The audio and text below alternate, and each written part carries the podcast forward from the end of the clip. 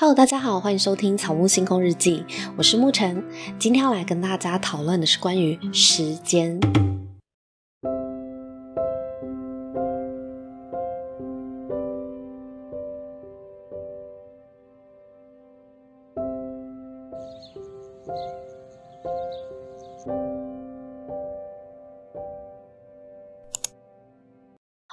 前阵子听了一个线上的讲座，这个讲座的主题呢是关于荣格与时间现象研究，关于讨论共识性到底是什么呢？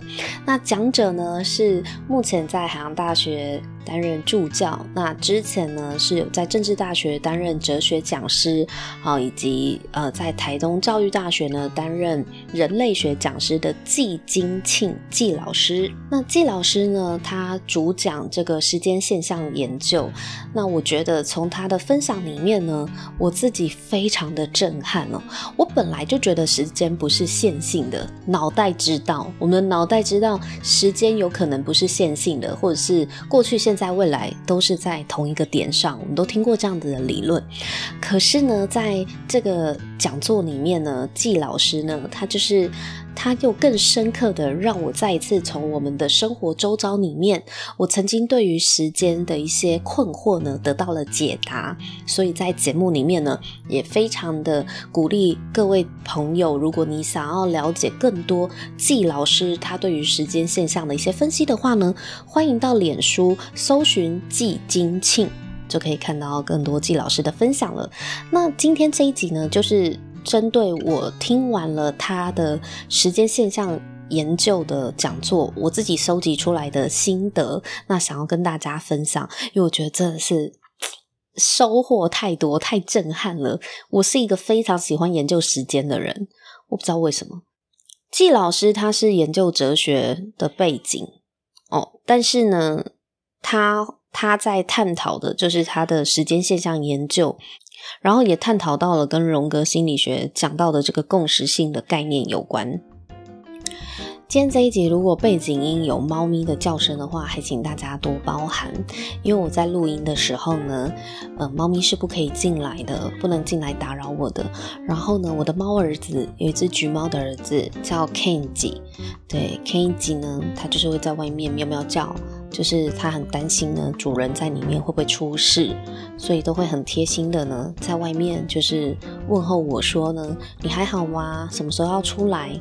好，但是我还是要先完成我的录音工作，所以像现在他在外面非常热切的叫我呢，大家就当成背景音乐吧。我没有虐猫，有给他们吃哦，吃喝拉撒，还有出去定期帮他们按摩、拍屁股、搔痒、摸头。我都做足了，我没有虐待他们，他们的叫只是纯粹关心我这个猫奴把自己关在里面那么久会不会出事而已。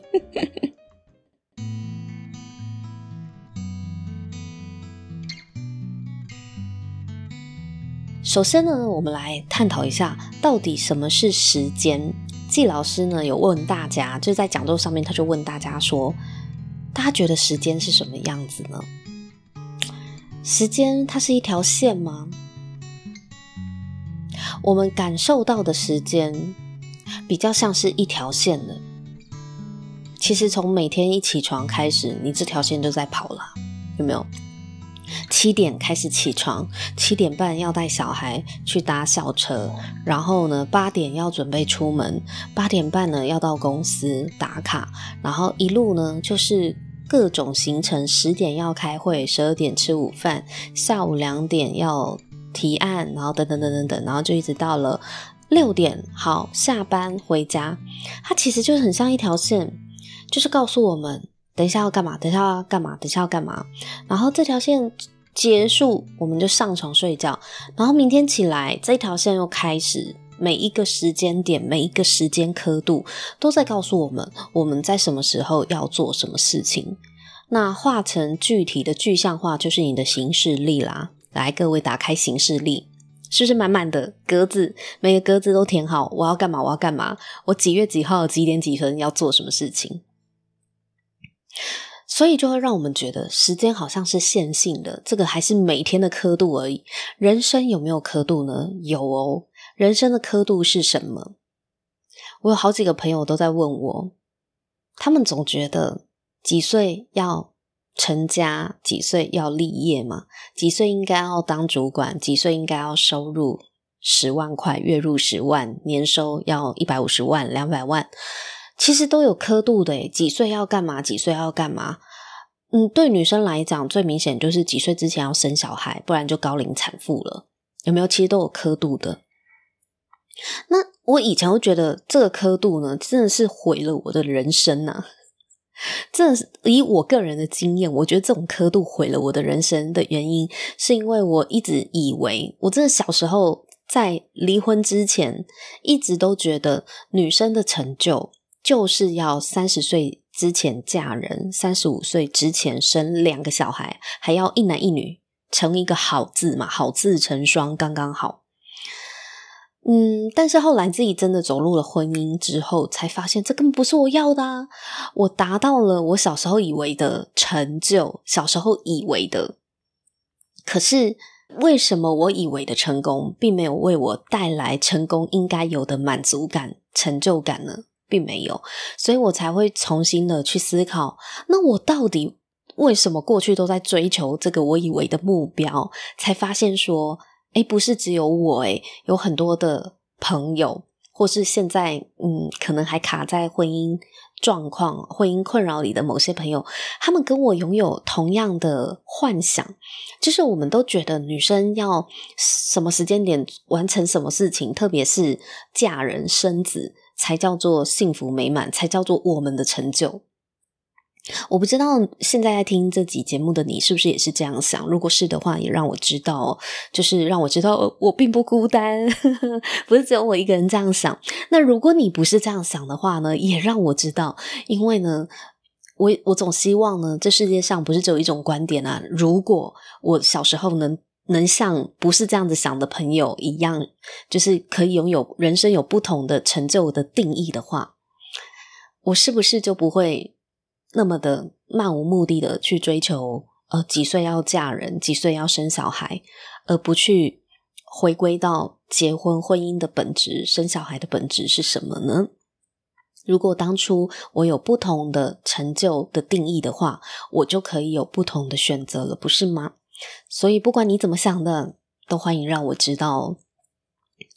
好，那回到时间呢？时间是线性这件事情呢，其实是我们每天生活中体感比较有感的哦。活在工业社会，活在资本主义的社会更是如此。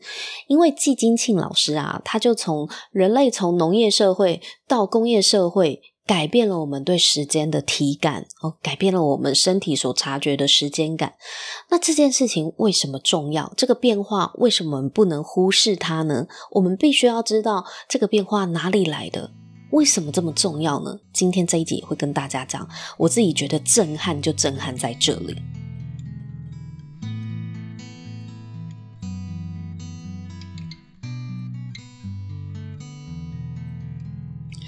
虽然现在已经有越来越多的讨论关于时间不是线性这件事情，可是你看我从刚刚讲到的，每天起床就一连串的事情要我们去完成，跟过关打怪一样嘛，一关一关要做完，今天才会过完。哦，那人生的几个时间点也是啊，男人四十岁要买得起房子，然后要娶妻生子等等，其实男人的压力也是一样，他们也有自己时间的里程碑。可是季老师呢？季金庆他说啊，这个是在工业社会资本主义下的必须。这个是因为工业革命过后，资本主义的影响之下，因为资本主义它重视的就是产线嘛，我们人应该要在固定的位置不动，才有利于整个生产线工厂作业流程，就是产能才会提高，才会有效率。所以呢，大家想想看，在工业革命之前，大家是农业生活、采集生活，就是农业社会居多嘛。在农业社会的时代，时间是什么？他们的时间感可能是怎么样的呢？在农业社会时代，他们的时间就是看着天上的太阳啊，日出而作，日落而息。那对于农夫的时间感来说，他们看的是月亮的变化，初一十五阴晴圆缺，看潮汐嘛。哦，捕鱼的就看涨潮、退潮、大潮嘛。那务农的、农耕的呢，就看二十四节气喽。哦，太阳它现在在哪里？现在这个节气要种什么样的作物才会丰收，才是适合的？农业生活对于时间的感觉，比较像是四季循环的，比较像是月相、月圆、月缺，每个月都有初一十五的，它是一个循环的，而且这个过程呢是缓慢的。你要种一个东西，从播种到它成熟。那个没有办法去很精准的算出来，你现在播种下去，你可以成回收多少公吨的稻米是没有办法，嗯，没有办法非常准确的去计算，你只能抓个大概。而且你播种下去就一定会丰收吗？一定会收获吗？一分耕耘一分收获这句话其实不符合农业生活的实务经验。因为你问农夫，他肯定不会跟你讲什么一分耕耘一分收获，哪有算的这么精准的？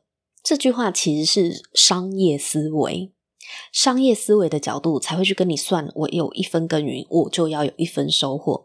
你问农夫，农夫要告诉你，他们常常都是见不啊谁菜龟，他们常常种东西种出来，也不知道为什么就会变成这样子了。有时候你很刻意、很刻意的去栽种，反而因为一个气候不好，哇，作物都死掉。那有些东西你播种下去，你不去理它，隔年来看它发得很旺，长得很茂盛，这些都是大自然它自己有它自己的节奏。每一种生物都有它自己的时间序，哦，都有它自己的生命的节奏，跟它生命该有的丰收或者是缺憾。啊，也有作物种到死掉的也有啊。所以，实际上的农作经验才不是什么一分耕耘一分收获呢。一分耕耘一分收获这句话，来自的应该是商业思维。哦，那讲到以前农业社会，他们的时间感，他们其实是比较是循环型的时间感。我们如果可以松绑，季老师有提醒，假设我们先松绑了时间是线性的这个假设前提。如果我们先把这个概念先放掉，先松绑它。如果时间它不是线性的，那时间它是什么样的形状呢？大家有想过吗？时间的样子它会比较像是什么样的形状呢？大家有没有在日常生活中感觉到什么样的循环呢？季老师在讲座里面有问我们，然后就有同学此起彼落的就回答说：循环。有啊，月经啊，每个月都会来一次，而且每次的时间还那个日期，每个月还不一定什么时候来呢。但是每个月都会来，这是一种循环。还有什么呢？二十四节气嘛，刚刚讲的农作是看二十四节气，太阳走到黄道的经度哦，黄金第几度哦，这个就是看二十四节气。这个也是。还有呢，周年庆啊。母亲节、父亲节、周年庆，只要跟这种节庆有关的，是不是每年都会有？它也是循环啊，对吧？然后初一十五拜拜，对啊，初二十六也要拜那个商业之神嘛。初一十五，这些都是循环。所以，如果拉掉时间是线性的这样子的刻度化的概念的话，其实我们从以前农业生活里，包含到现在，我们其实是可以感觉到时间它是循环的。它是有周期性的，很多很多圆的，它像圆形一样或椭圆形一样，呃，轨道不同嘛。所以，那为什么我会觉得时间是线性的呢？我们同同时觉得时间是线性的，像一条线，但是呢，又好像感觉到有某种循环的规律在。为什么会这样子呢？季老师就给了一个我觉得很立体的。角度可以让我们去思考。他说，这是因为从农业社会到工业社会必须要的转变。我们以前在农业社会的时候，我们体感的时间真的比较像是圆形，很像是在循环一样。我们会跟随着四季，跟随着大地，跟随着天气去做该做的事情。我们也会根据我们身体的所需去做该做的进食、饮食或劳动。可是进入到工业社会、工业革命之后，资本主义兴起之后，因为需要劳力化为产线的动能，比较像是流水线的动能。可是要怎么样把你的身体固定在某一个地方做固定的生产动作呢？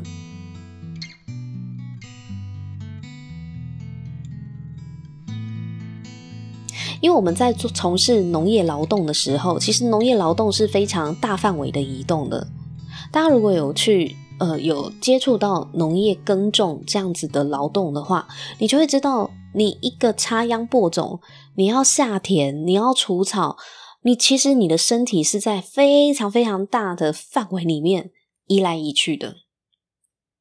可是进入到工业社会，我们的社会。需要的已经不是在要你非常大范围的走动了，而且时间又是非常的看起来很松散的，然后是很嗯，速度是比较慢的哦，感觉效率是比较慢的，这样子的时间感已经不符合我们进入工业社会的需求了。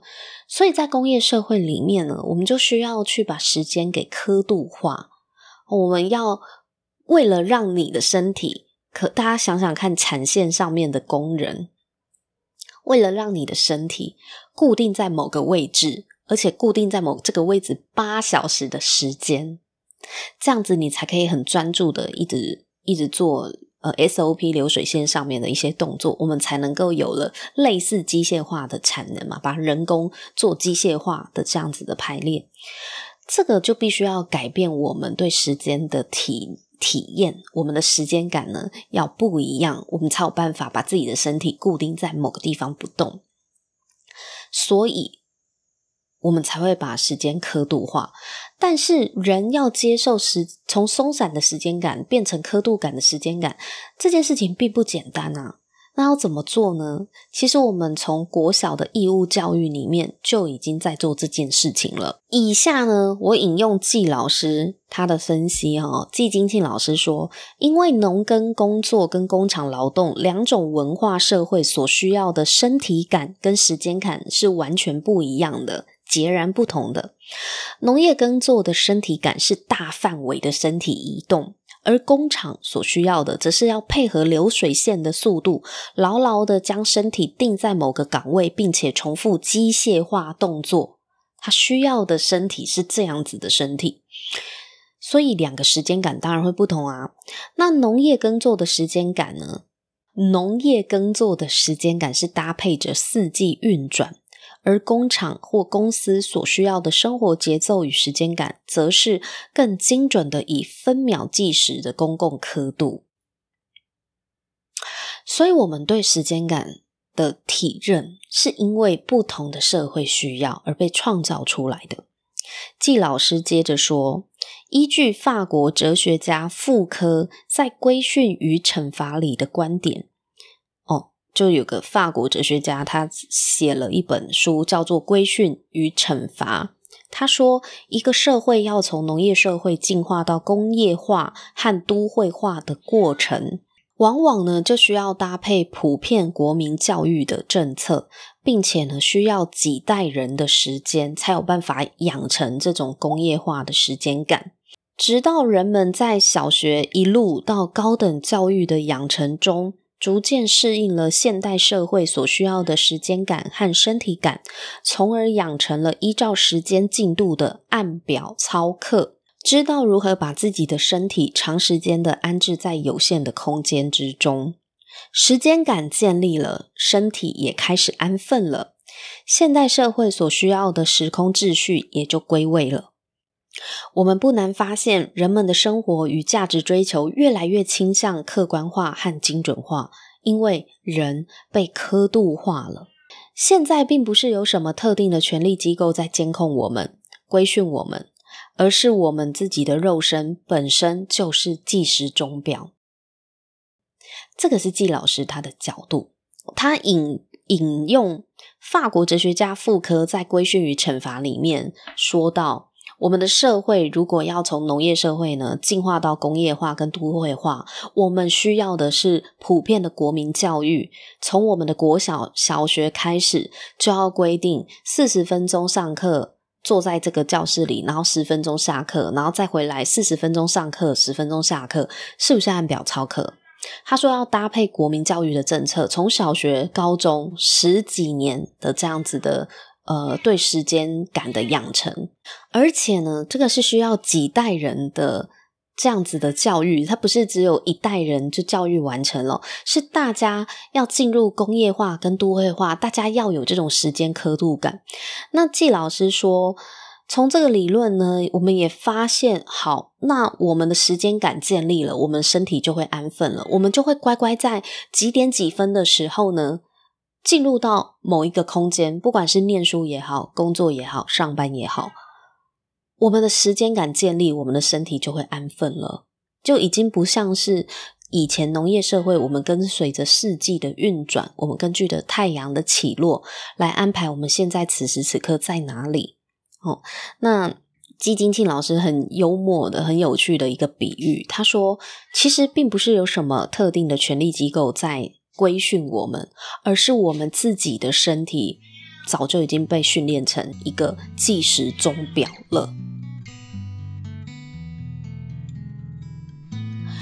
我觉得这真的是很震撼。我那时候听到他讲到这一段的时候，我就觉得有淡淡的哀伤。就是原来我们驯化自己，是因为我们对时间感、刻度化的时间感，我们落于了这个公共刻度里面，所以我们的身体才会每天八点半、九点准时出现在公司，到六点才能走，对不对？为什么现在很多人都在讲好想要财富自由？其实财富自由它只是个手段。重点是你财富自由之后，你想做什么？很多朋友都跟我讲，财富自由之后，你才可以自由的出现在任何地方啊，你才可以今天想干嘛就干嘛，想逛街、想看电影、想出国度假、想睡到饱、想一路昏睡耍废都可以。其实这在讲的是什么？这在讲的是人们对于自己的身体能不能够自由的安排。他在什么时间点做什么事情的渴望，我觉得财富自由背后讲的是这件事情。我为什么会特别有感觉这一段？因为，嗯，我原本是在公司里面做基层员工嘛，然后二零二零年之后就开始出来在家工作，然后今年自己接案。我真的非常非常有深刻的感觉。我觉得以前在公司上班的作息跟规律，其实是很不符合我们人体的需求了。我不知道各位是怎么样诶，各位会一起床就肚子饿吗？你们刚起床的前一个小第一个小时，或是前刚起床后的这个前半个小时，你们有办法吃得下东西吗？我没办法诶。我刚起床，我不会觉得饿。我觉得我的身体可能还在慢慢的苏醒当中，我没有感觉到饿。可是以前起床，然后忙着上班，然后通勤，然后就要赶着去买早餐了。就是我在我不饿的时候，可是我就觉得我好像需要吃早餐，因为如果现在不吃，等一下要上班就没时间吃了。所以我就会赶着去买早餐，然后吃完早餐。大概过两三个小时，我可能也没有觉得很饿，因为才刚吃完早餐嘛。十二点了，大家放饭了，中午午休时间，你的同事们都去吃饭，你要不要吃？你为了要跟他们社交，或是想要跟大家聊聊天，大家吃，你就算不饿，你还是会去吃啊。大家都点个东西，你要不要也点个什么？好，然后就在这种很不饿的时候呢，就感觉反正一日要三餐嘛，三餐还要定时。哦，三餐要定时这件事情，我真的觉得很奇怪。每个人的身体每一天会饿的时间就不一样啊，为什么要定时呢？然后定量、定时、定量，我到现在真的是充满困惑的一个概念。我们会饿的时间每天都一样吗？我们每天的食欲都一样吗？如果不是，那到底定时定量是怎么来的？你说基金定期定额，我可以理解。三餐定时定量是一个我无法理解的概念哦，各位朋友，你们觉得呢？你觉得三餐定时定量，这个真的符合我们人体所需吗？但我同意，我同意不要暴饮暴食。哦，暴饮暴食真的，嗯，任何的东西太极端都不是好事。暴饮暴食对身体不是好事，但我也不觉得三餐定时定量就是符合身体所需。所以我当时在公司上下班的时候呢，我就觉得很奇怪，我为什么不能够按照自己身体所需来进食呢？我为什么不能饿了再吃，而是好像我连吃饭都要都要被规定，你只能在这个时间点吃饭。然后比如说午休时间嘛，你就是中午十二点到一点，那是不是我们只能够在这个时间点吃饭？就算你不饿，你也得吃。哦，或者是。呃，你要六点过后下班，你才能够再吃晚餐。就是我觉得这个就是完全没有在我们我们因为按表操课，所以我们其实会慢慢的去忽略了我们自身身体真正的需求。但是这一点，在我在家上班，我自己开始自由接案，再也没有人规定我什么时候该做什么事情的时候，我就非常深刻的感受到我的身体真正在跟我说什么。我什么时候会饿？我饿了就吃，累了就睡。我也不会觉得我几点几分就一定要午睡，或是我只能够在这个时间点睡。其实拿掉了时间的框架，拿掉了按表操课的限制，我反而更能够倾听我身体真正的需求。我觉得这对我的身体健康来说是很好的事情。就是我在我想工作、我精神很专注的时候就工作，而且不受打扰。而且往往是在晚上，就是半夜的时候哦。那有些人会说：“那你这样子都日夜颠倒啊？你这样子都熬夜，是不是对身体不好？”其实我不是每天这样啊，就是可能我非常专注的时候，我就会想要，我就非常投入的想要把我的工作做完。可是如果我特别的累，然后比如说生理期来，可能特别的累，那那几天我就会特别早睡。或者是呃会睡午觉，我我就是累了我就睡。那如果我不累，我就是我不管现在是几点，我如果不累，精神很好，我就是拿来工作，就完成我手上的工作。我觉得我开始能够体会到自己身体在告诉我的一些讯息跟节奏。我觉得这样子的生活其实是比较符合自然的，所以就会。特别的感觉到什么叫做我们真的是把自己变成计时时钟，然后把自己固定在某个地方。我们本身身体就是一个计时钟表，这种概念我非常体会非常深刻。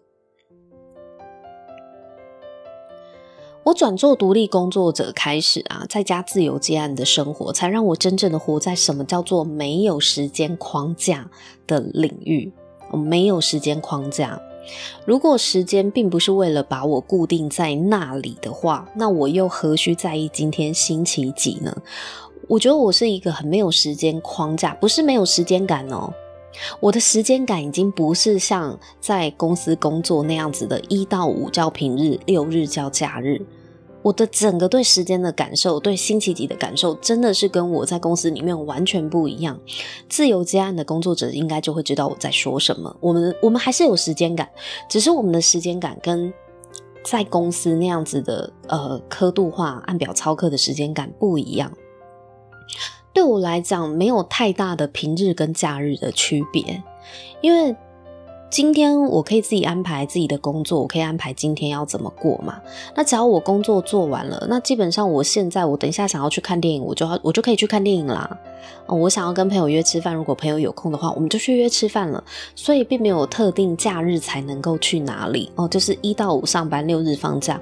我的时间感已经没有这层，也已经不是这样子被制约的了。所以刚刚有讲到财富自由，其实是很想要做到我。我希望我可以按照我自己想要出现在哪就出现在哪，去做自己想要的事嘛。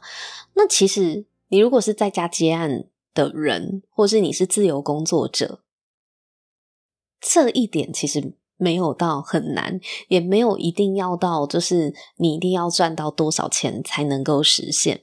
其实关键就是在于时间。我觉得你对时间的感受，你是不是被刻度化了？你是不是遵循着？那种公共刻度化的时间，你对时间的感受，它正主宰着你过什么样的生活啊，我觉得关键在于时间感。所以我现在不管是要看医生或者是看电影，我呢，我都能够随时要走就走。那工作时间是由我自己去安排跟决定的，只要在特定的时间点完成工作就可以了。而我最喜欢工作时间往往是三更半夜，原因是因为就不会有猫咪这样，刚大家有听到的猫咪一直在旁边一直吵我嘛，因为我我现在是白天录音。当晚上呢，猫咪跟小孩都睡着的时候，就是我的专注力跟产能大爆发的时候。我只是因为今天白天录音，就是呃，我的猫儿子呢，他就会比较担心妈妈怎么白天没有在外面哦，他会担心我是不是发生什么事。所以，如果呢，我们能够用我们的身体去感受时间，而不是用手表，不是用刻度去感受时间的话，我们也许能够更深刻的感知到自己的存在，自己的需求。那下一集呢，我会跟大家再根据这一场讲座，我另外得到的第二篇心得哦，第二篇心得就是会跟大家讨论到时间感如何影响到我们的自我存在感，以及共识性真的存在吗？什么是共识性？这个呢，下一集我会再跟大家分享。如果呢，你也对这个主题有兴趣的话呢，记得订阅草木星空日记。我们下一集见喽，拜拜。